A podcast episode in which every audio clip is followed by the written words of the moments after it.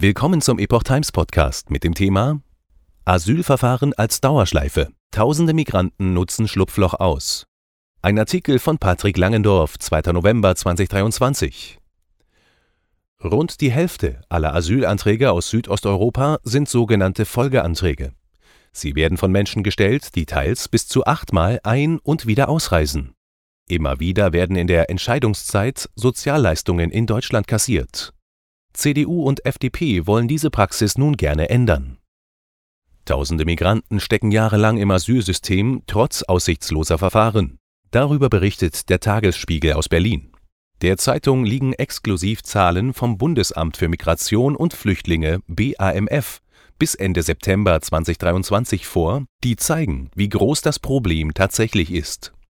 Es sind vor allem Migranten aus den Ländern Süd- und Osteuropas wie Nordmazedonien, Albanien, Kosovo, Bosnien-Herzegowina und Serbien.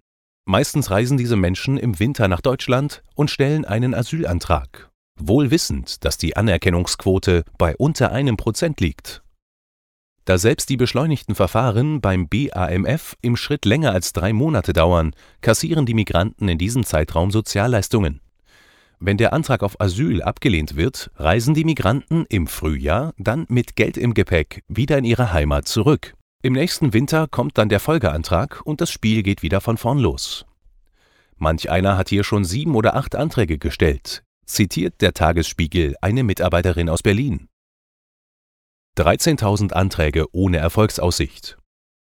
Solche Verfahren machen in der ersten Hälfte des Jahres rund 50 Prozent aller Folgeanträge aus. Bis Ende September wurden mehr als 13.000 solcher aussichtslosen Asylanträge gestellt. Rund 7.000 dieser Anträge sind Folgeanträge. Wie oft diese jeweils gestellt wurden, geht laut Tagesspiegel aus den Daten nicht hervor.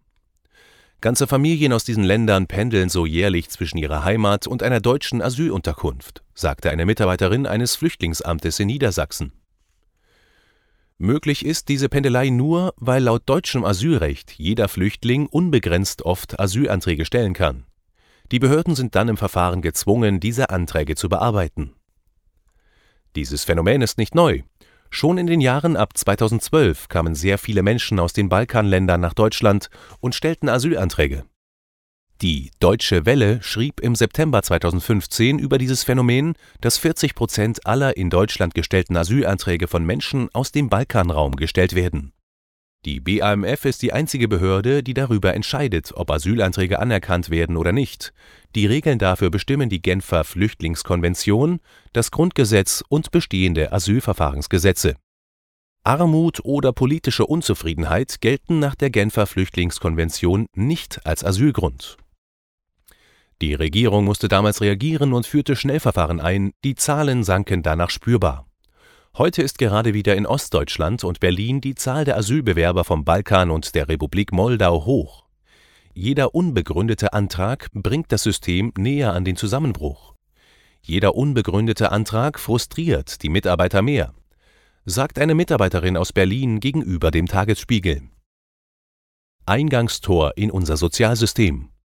Kritik an einem so offensichtlichen Asyltourismus, der nicht mit dem Zweck des grundgesetzlich verankerten Recht auf Asyl für Schutzbedürftige zu tun hat, kommt nun aus der Politik. Das deutsche Asylrecht wird von viel zu vielen als Eingangstor in unser Sozialsystem missbraucht, die keinen einzigen Fluchtgrund haben. So der innenpolitische Sprecher der Union-Fraktion im Bundestag, Alexander Trom.